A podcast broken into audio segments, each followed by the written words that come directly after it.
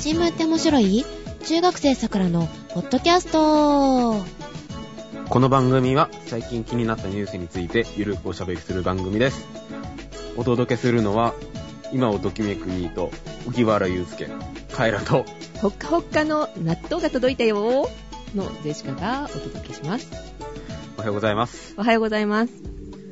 カオスな、この自己紹介ということで始まりましたけど。そうだね。自己紹介もおかしいし、なんかうん匂い立つようなこの納豆のほかほかが加減。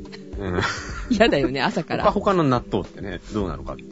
うん。納豆は火を通すとすごい匂いになるらしい。したことないけど。うん。あんまね、うん。通さないですよね。そう、通さないよね。はい。はーい。えー、っと、まあ、ニートのことは後で触れるとして、はい。ジェシカのこの納豆なんですけどね、はいメールをいただいあ、メール。いただきました。はい。Facebook の方なんですけれども、はい。松村さん。えー、ジェシカさん、こんにちは。いつも楽しく聞かせていただいています。美味しいネタの話ですが、ジェシカさんは納豆を食べますか？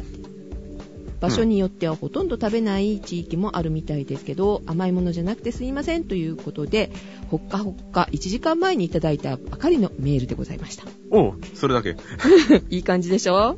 感じですね。これぜひ、あの、読みたかったですね。納豆ね。納豆。うん。そう、関西は食べないんだよね、あんまりね。っていう風に聞きますね。うん。カイラはどう？僕はもう地域的には食べますけど、うん。カイラは個人的にうん。納豆がなくちゃいけ生きていけないというわけではないのでう、ん。あんま食べないかな。ああ、そう。ジェシカは納豆は必ず冷蔵庫に入ってる。好きなんですか？好きというか、やっぱり体にいいかなっていうのもあるかな。まあ、でも好き。かなうん、だよね。でも朝ごはんには納豆が必ず出てたのね。ジェシカのお家で。側。そうそうそうそう。で、納豆も納豆だけじゃなくて、納豆の中に、と玉ねぎとかいろんなものが入ってんの。玉ねぎ入れるんですか？うん、玉ねぎが入ってるし、海苔が入ってるし、うんごまが入ってるし、かな？なんかそんな感じ。めっちゃめっちゃめっちゃ入れますね。あとは卵かけご飯。朝の定番ですよね、みたいな。まあねうん。正しい日本の食卓ですね。そう。で、ん？プリプリっとした、あの、ふっくらした、あの、プチプチっとした、ちょっと辛い、あれですよ。ん？明太子が出るあ、明太んですね。子。すごく、すごく今なんか頭の中でなんかグロテスクなものが思いついたんですけど。やだ。そんな感じなので、ジェシカは大好きかもかも、まあ普通にあの食べるって感じですか？じゃあ関西圏がスポット抜けてるのか。甘納豆も好きです。はい。はい。豆類は好きですね。はい。メールをね、今回は貯めてますね。貯めるに貯めてます。実は、1ヶ月ぐらい前にいただいてるメールがあって、それがう、んさくらとおばあちゃんの方のの番組に メールが来てたので、なぜかね。多分、あの、こっちの新聞の方にうんくださったんだろうなという文面なんですけど、うん。中身はね、うんそれに気づきましたので、うご紹介させていただきたいと思います。ん。はい。件名、車の話、ってことでいただいております。はい、ありがとうございます。皆さんおはようございます。89X です。あー、こんにちは。こんにちは。おい。カエラくんの MT 免許取得記念ということで車の話でも。お、ありがとうございます。あー、そうだね。おめでとどうもう。、はい。長々と書くので適当にはしょってください。わら。はしょりません。えー、私は免許を取って早10年ですが、うん。基本的に自分の車は MT ばかりですね。うん。オートマはどうも苦手で、うん自称 MT 専用免許。車大好きですもんね、89バツさん。バツさん。えーサニーやシルビアと、現在はダイハツのコペンとエッセの軽自動車2台所有です。おー。もちろんどちらも MT。コペンは2003年に出てすぐ買いましたが、2シーターでコーナリングが気持ちよくていいですね。この時期は屋根を開けてオープンにして走るのが最高です。特に桜並木の横の道とかですね。あら、おしゃれ。10年近く発売されているコペンですが、新しい車両の規格に合わなくなるために、今年の夏で生産が終了してしまいます。あらら10周年記念車も出ているので、カエラくんどうですか？お金がないです。そうだよね。試乗したいなら私のところに来れば運転させてあげますよ。姫路ですけど。遠いな。エッセは知り合いから中古で譲ってもらいましたが、燃費走行すると街乗りでも平均リッター20。高速で燃費アタックした時はリッター27を超えました。すごい。すごいんですかこうれ。ん。そうですね。20超えたらいいんじゃないですか ?30 近くだ。すごいすごい。うん走りの方も意外に侮れなくて、タイヤをちょっとインチアップして、足回りをちょっといじれば、軽量ボディのおかげで結構爽快に走ります。ただ、ミライースが出たために生産終了してしまったのが残念です。中古で MT モデルを安く買って自分好みにいじるのが楽しいと思いますよ。ミライース。ブルースがね、やってるやつですね。あと、プリウスが運転しにくいという話が出ていましたが、うん。あれはブレーキをかけるときに発電させる回生ブレーキという仕組みがあって、その切り替えなどでギクシャクするようです。回生ブレーキの仕組みが悪さしてると。私も初代プリウスを試乗した時にどうにもこうにもブレーキがカックンしてしまって悩んだ覚えがあります。あと、現行プリウスの空想問題。あの、体走る問題とかもありましたが。えーそして私は現在仕事で4トンワイド車に乗っています。旧普通免許、中型8トン限定で乗れる最大のサイズですが、うん幅も10トントラックあたりとほとんど一緒なので、うんあれが旧普通自普通免許と言われると、それは中型免許が新設されたのも納得です。ちなみに、中型免許が新設される直前に滑り込み状態で、旧大型免許を取得しましたが、教習や試験が5.5トントラックだったので、現在仕事で使っている4トンワイド車より小さいです。うん、わら。10トントラックも練習がてらたまに運転しますが、当たり前ですがすごくでかいです。でもあれだけ大きい車に乗るのは気持ちいいです。乗ってみたいけど、ぶつけそうな気がするので、大きいのは無理。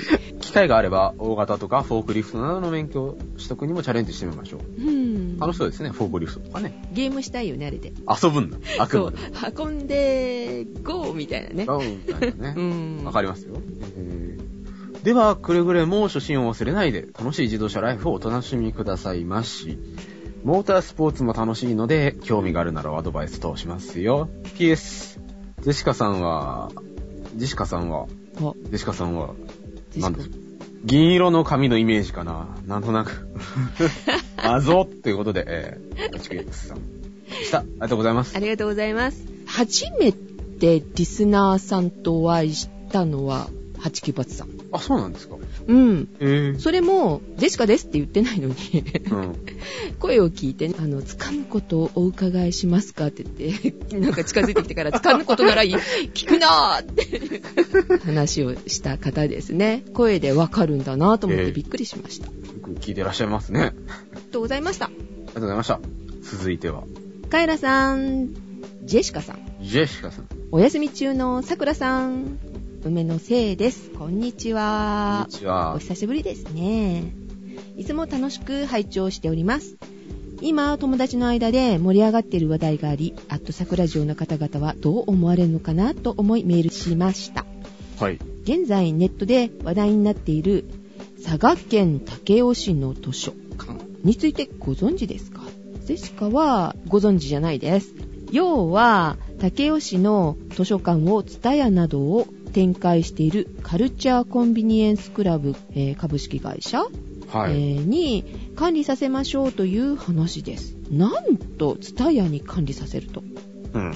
確かにね、貸してるよね、ツタヤってね。ビデオとか、ね。まあ、貸してますね。本とかも貸すのかしら？本はやってないんじゃないですか。ビデオと CD ですよね。うん、そういうノウハウを持ってるのかしらね。図書館を民間会社へ管理を移管する話だけならば、他の自治体でもしているのですが、それだけではありません。はい。私が思う問題点は以下の点。うん。図書カードを T カードで 統一する。うん。つまり、今まで T カードを持っていなかった市民も、図書館を利用する場合には T カードの契約をする必要が出てくると。T カードを持つことが必須になる。と。二つ目、市長の図書閲覧履歴に対する考え方が一般と乖離しているように感じると。離れていると。一般的じゃないと話してずれていると。市長曰く、はい。図書閲覧が個人情報だと思わないと公言しているうんところです。なるほど。でも、図書履歴などは、えー思想弾圧などに使われる危険性があるので、日本図書館協会の、えー考慮？うん、図書館の自由に関する宣言などで保障をしているのですが、はい。3つ目。この騒動から派生した市長の行動。うん。一個人がブログでこの騒動に対して意見を書いたらそのブログを印刷してお前の上司に見せる国会議員に相談するなどと言っていますと。やばい、やばい、これ、チクられるよ。こんなこと言ってたら。やばいよ。女子いないからいいけどう。ん。えー私はすでに T カードを持っているのですが、この騒動が起き、改めて利用規約を読んだところ、はい個人情報がカルチャーコンビニエンスクラブ及び関連グループへダダ漏れしていることにちょっとショックを感じています。うん。あの時のビデオとか借りたり、うん。あんな本とか買った記録がバック。あらあら、そういう？えートーマスとかだよね、きっとね。トーマスとかとボノボノとかね。うん。この年でそんなもの見てるなんて、みたいな。はいね。それに、大会しても、その情報はずっと使うよと書いてあります。ドヨーン。ドヨーン えー、ほんと怖いね。まだ、竹雄氏とカルチャーコンビニエンスクラブとの間では、基本合意を結んだだけですので、個人情報をどこまで開示するかわかりませんが、私の周りで盛り上がっていたのでメールしました。では、今後も楽しい配信を行ってください。ということで、え梅野生さんでした。ありがとうございます。ありがとうございます。なんとなんとびっくり。ツタヤってそんな風な契約になってんの？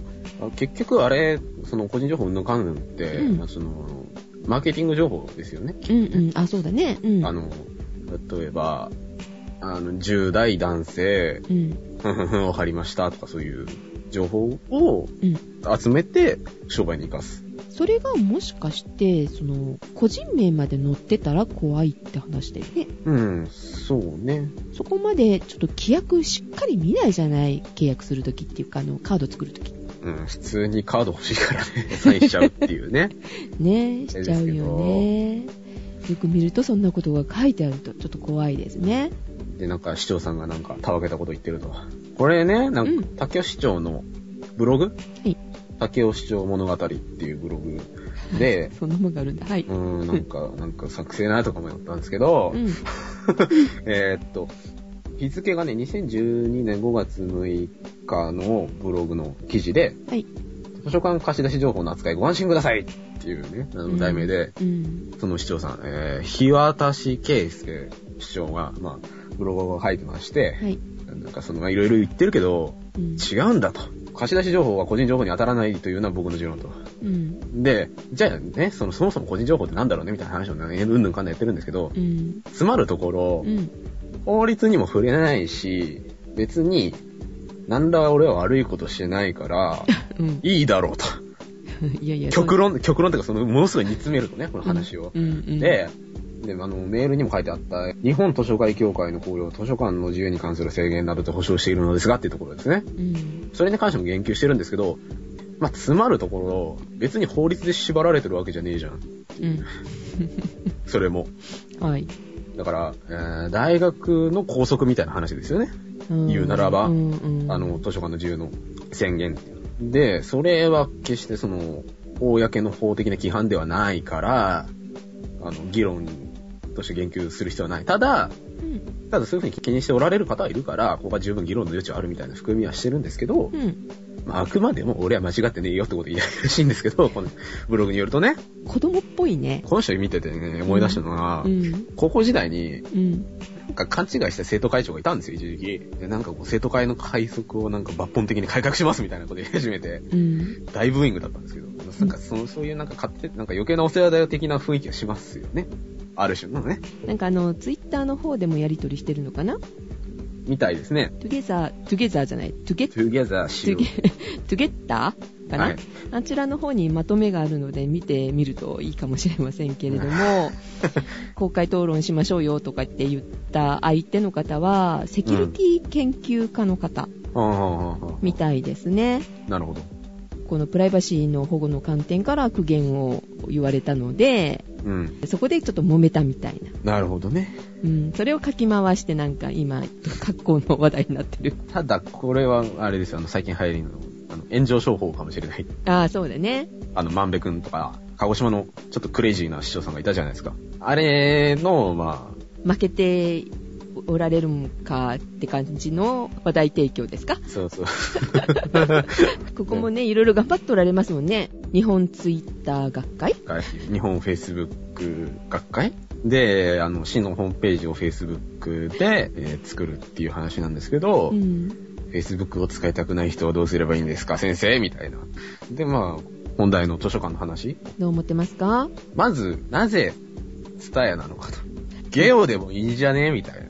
極端な話ね。っていうのと、公的でかつ、割と言論の自由とかね、そういうクリティカルな部分に触れる話じゃないですか。そういったところに関して、一般の企業を絡ませることはどうなのかと。うん。っていうのと、あと一つ思ったのは、なんでその、ツタヤを絡ませるかっていうと、貸し出し情報とかで、より、その、利用者に対して、うん。えー面白い本とかを紹介できますよと。うん。で、多分それも、どんな本を仕入れるかっていうね、ところにも反映されると思うんですけど、うん。図書館って、誰も読まないような本があるから面白いわけじゃないですか。そうだね。誰が読むんだ、こんなもんとか言いながら、うんこうパラパラして、わかるよ、みたいな感じで借りるわけじゃないですか。いや、そこら辺のその、図書の選定の仕方に関してっていうのはちょっと、まだ調べきれてないので、はい。その従来通りの選定の仕方であれば、うん。間違った主張になるかもしれないんですけど、うん。そこを効率化するべきではなかろうと。あくまでも効率の図書館であるから。で、かつ、金がかかるからね。これ、あの、コスト削減の意味もあるから、こういう伝えに任せますみたいな話なんですけど、であれば、うんそういう、あの、情報を集約して、より利用者の皆様に便利な図書館ライフを送ってほしいということであれば、うん。システム作れよと。っていうことを、まあ、思いましたね。今回1億何千万かかかってるのかな？運営に。図書館運営費。うん。とてもお金かかるんだね。ボランティアで行ってる方とか結構いらっしゃいますもんね。うん。これから税制的にもっていうか、税金なかなか取れなくなってきてるじゃない？人が少なくなってきてるから。うん。単純にね。うん。なので、この図書館のあり方もやっぱり考えなきゃいけなくなってきてるよね。と思いますね。ねもうちょっと、いわゆる大枠で考えるべきだっていう話です。ね2本に1個でいいかもよって思っちゃいますね。で、やっぱり電子図書館。うん。システム維持費ぐらいで済みますよね。あと、郵送っていう手もあるじゃない。ああ、なんだっけ、あの、ありますよね。つったよなんかね。それこそ。そう。でしかよく使うけど。うんあの、山ほど借りるやつ。うん。あんな感じでも悪くないよね。まあね。うん。まあ、図書館に行くこと自体も、市民の居場所というかね、うん。そういう意味合いもあるっちゃあると思うんですけど、図書館って。うん。あの、受験生が勉強しに行ったりとかね。そうだね。うん。そういうなんかその公共の場を用意するという意味での図書館っていう含みもあると思うんですけど、う。うんん。もしくはほら大学とかさ学校に一緒にしちゃうのもありだと思うんだけどな学校って特に大学とかってその地域の人だとなんかその年額いくらか払うと使えるみたいなうんうんところもあるんですよね。あ、微妙に大学の図書館って普通の図書館と品揃えは違うからね。うんあれなんですけど、それを合わせちゃう合わせちゃう。うん。まあすうん、僕的にはツタヤがダメね怪しいと。うんうん そもそもなぜ伝えなのかが僕には理解できない。なんかあるだろ、お前ら、みたいな、ね、思っちゃうじゃないですか。単にツタヤ好きなのかもしんないよ。ビデオいつも借りてるとか。それしか知らなかったかも。っていうのと、あとね、うん。あの、どっかのブログで読んだんですけど、はい。伝えに載せられてんじゃね？これを踏み台にしてどんどんそういうあの公共施設の伝え化をうん。測って、あのお商売のデータを集めて、うん。どんどんそのビジネスを拡大していくつもりじゃねえか、みたいなことを書いてる方もいらっしゃいましたけど、まあああいうののあの営業する人っていうかさ企画する人って上手だからね、それはプロですよ。で、こんだけね、ミーハーそうだとなんかすごい、多い風に乗っちゃいそうな気がするじゃないですか。そうだねなるほなんか日本どツイッター学会とか言っちゃってさ。やばい、これ作られる。サイト閉鎖とかなったら大変だよって言いながらも喋るけどね別にそれをまたネタにすりゃいい話です。まあちょっと怪しいかなと。は。はいいこれちょっと見守っていきたいですね、この今後。生温かい目でね。うん。自分たちの地域にもやっぱり関係あるじゃない？図書館。ね、これからどうなっていくか。うん。ね、ありますのでね。はい。ありがとうございました。ありがとうございました。次のメールですね。はい。えー初めてメールさせていただきます。はい。さやかだよんと言います。さやかでよん。お二人のことはこっそりフォローしています。わら。フォローしてるっていうことはツイッター？ツイッターの方ですね。あの、うん見かけしたことありますよ。あ、そうなんですね。はいえーカエラくんのツイートは面白いです。いろいろと。あら。ありがとうございます。前回の放送で、あと桜ジオのイベントうんぬん言ってましたよね。ニア。ぜひとも開催してほしいです。参加者が。はい。一人はゲット。都内在住なので、都内ならいくらでも行きます。東京まで行けと。はい。桜さんのお受験が終わったあたりになるかなと勝手に期待しています。あー来年ですね。よろしくお願いします。そして、二人に質問があるのですが、ニートについてどうお考えですか？小原祐介。彼がある日目覚めるとそこは見たこともない世界だった。というね、ニートですね。はい。はいえー現在大学生なのですが、お大学生ですか？周りにも将来希望する職種はない。うん。就職できればどこでもいい。など、ニート予備軍じゃないか。疑いたくなる輩がたくさんいます。さらに、私はバイトを3つやっていますが、はい。学費自己負担なので、おー、すごいですね。えらーい。バイトをしたことのない人、親がくれるからという人も大勢いると思います。うん。ちなみに、我が家はニートは追い出されるという決まりがあります。はい。ニートの予防策はないものでしょうか二人と周りだけの問題でしょうかお二人の意見をお聞かせください。次回の更新を楽しみにしています。PS、はい。カエラくんのファンだったりします。テレ。ほー、女の子かな？と思いますよ。あの、正直、あの、テンションが上がりました。ということでですよ、今回ね、メールもらって、もうこの際ね、うん今週のネタね、うん。ニートにしちゃおうと思ったんですよ。いうん。ハート掴もうとしてるね。や、っていうか、なんかいつかは話さなきゃいけないかなと思って。で、まあいろいろ調べてきたわけなんですけど、うん。今回話したいことがね、うんまあ主に、まあ、3, 三つあって、うん。まあまず、まあニートってこうなってますよって話と、うん。ニートをどうしたらいなくなるんだろうねって話と、まあここをね強調したいんですけど、はい。日本において、ニートって言葉がスラング化してるんですよ、明らかに。意味が、変わってきちゃってる？変わってきちゃってるっていうか、っていうことに関してうん喋りたいんですけど、実際ね、その、じゃあ、喋ってるお前はどうなのかと。お前はどういう生活してるのかと。まあ、ぶっちゃけて言えば、バイトしてないです。まあ学生だからね。うんで、なぜかというと、うん。幸いにもバイトとも、あの、生活を送れるような環境にいるからです。今はちょっとその趣味関係のお金が必要となっているので、バイトをしようかなと思っているところです。はい。じゃあ、そもそもニートって何ぞやという話なんですけど、ニート、まあ英語ですよ。うん。イギリス発祥の言葉なんですね、これ。まあ略語でうん。言葉の頭文字を取ってるんですけど、うん。not in education, employment or training 教育、労働、職業訓練のいずれも行っていない。義務教育終了後の16歳から18、9歳のもののことを言うと。っていうのが、その、元来的なそのイギリスの、あの、そういう労働関係の調査のレポートに関するうん。中で使われた意味なんですね。で、これが初めてそのニートって言葉が出てきたのが99年、うん1999年ですね。はい。まあその言葉がですね、日本に輸入されたわけですよ。うん。日本においてのニートの意味はまたそのイギリスの定義している言葉と違って、まあ日本におけるニートの算出方法っていうのがありまして、あの、総務省が毎月その労働力調査というのを言ってるんですね。その労働力調査の特定調査表集計の中の詳細集計に基づいておりて、まあ、まあここはいいんですけど、うん。まあ、そのうちですね、15歳から34歳の年齢層の非労働力人口。うん。まあ、この非労働力人口っていうのは、15歳以上の人口から労働力人口を引いたもの。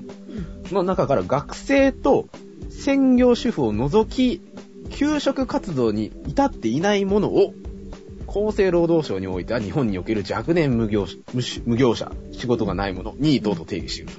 ちゅうことはですよ、世の世の中的にね、学校、まあ、まあ、いわゆる大学ですよ。大学に通ってて、まあ、趣味にふけて、ろくにバイトもしとらんと。うん。まあ、ニートじゃねみたいな言われることがたまにあるんですけど、うん。まあそういうなんか風潮があるんですけど、元来的な定義としてはこれ違うと。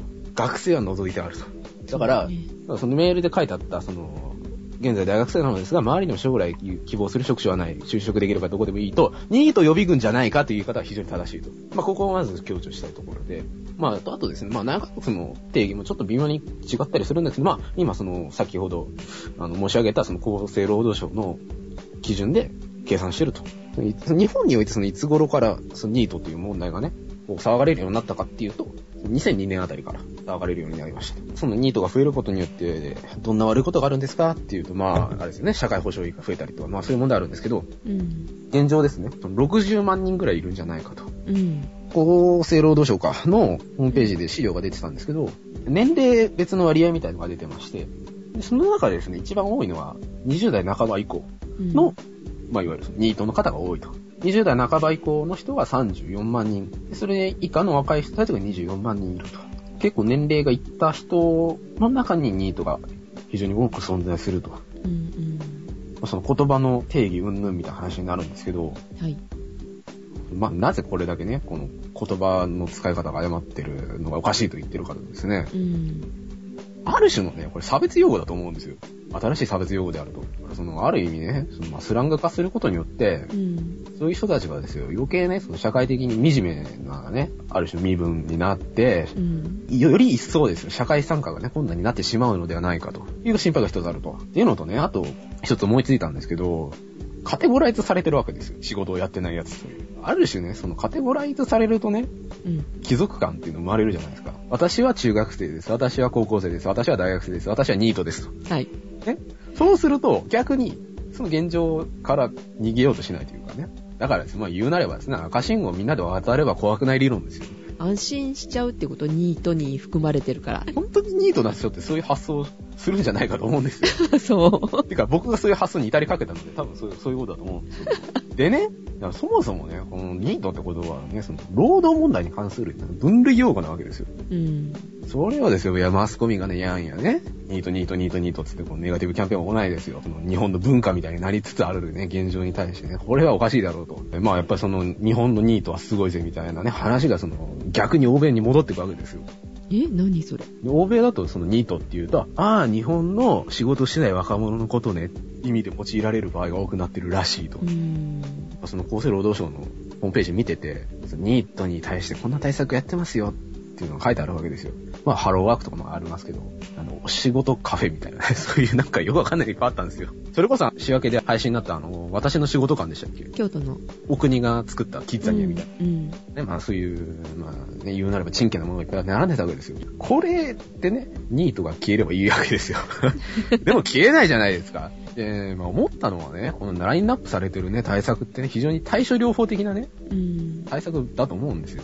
じゃあね、その根本的な解決策が必要じゃないかということになったわけですよ。だからね、その、い思いついてるの？や、思いついてたら世の中もっと良くなってると思うんですけど、うん。